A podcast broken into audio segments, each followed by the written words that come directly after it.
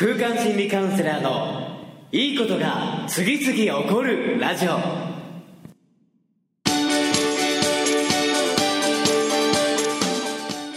いいことが次々起こりまくっている世界中のリスナーの皆様。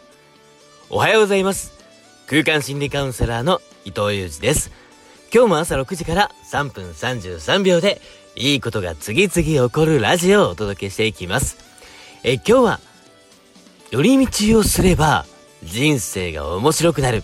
というテーマでお届けしていきたいと思います。えー、昨日はですね、東京で朝、宇宙、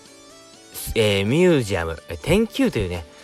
ところに行ってきたんですけども、まあ本当にね、こう、すっごい面白い場所で、まあ最新鋭のね、機材があったり、この宇宙のことについての映像であり、話であり、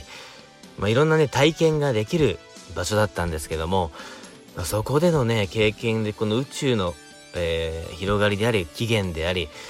まあね、この感じていくことをすることによってもう意識がどんどんどんどん大きく広がっていって、かなりですね、もうなんかこう、大いなる気づきになった、え、時間でもありました。えー、そこから出版社に、えー、移動して、対談動画を収録してきたんですけども、この時間もまたですね、もう本当に面白くて、もうね、こう、そうやって寄り道したからこそ、えー、話題であったり、えー、そこでのね、えー、初対面で、え著者の方とお会いすることにもなってたんですけども、より和むような会話もできたりして、まあ本当にね、非常に対談もスムーズに、そして楽しく終えることができ、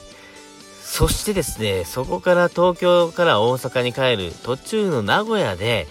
これまたちょっと途中下車して、寄り道をして、えー、これがですね、本当にこう、紅林さんというね、方のお家での、この、パーティーではないんですけどね、食事会というような形で、えー、これがね、本当にこう、講師として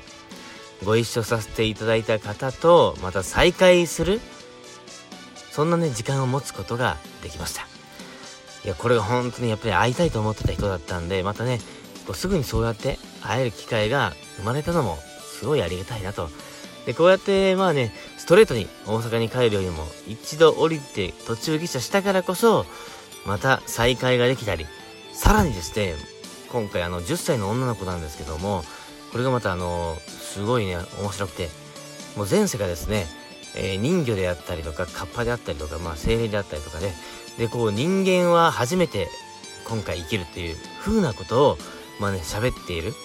女の子がいるんですけども、その話を聞くのもめちゃくちゃ面白くて、まあね、その面白くてっていうところでもこのラジオも今日ね、終わってしまうんですけども、本当にこう寄り道をしたことで最高の体験ができたので、やはりね、今日一日またね、寄り道っていうテーマでも、いつもとはいかない、いつもストレートにやるけども、ちょっと変化球を加えてみるのもいいんじゃないかなと思います。では、今日はここまで。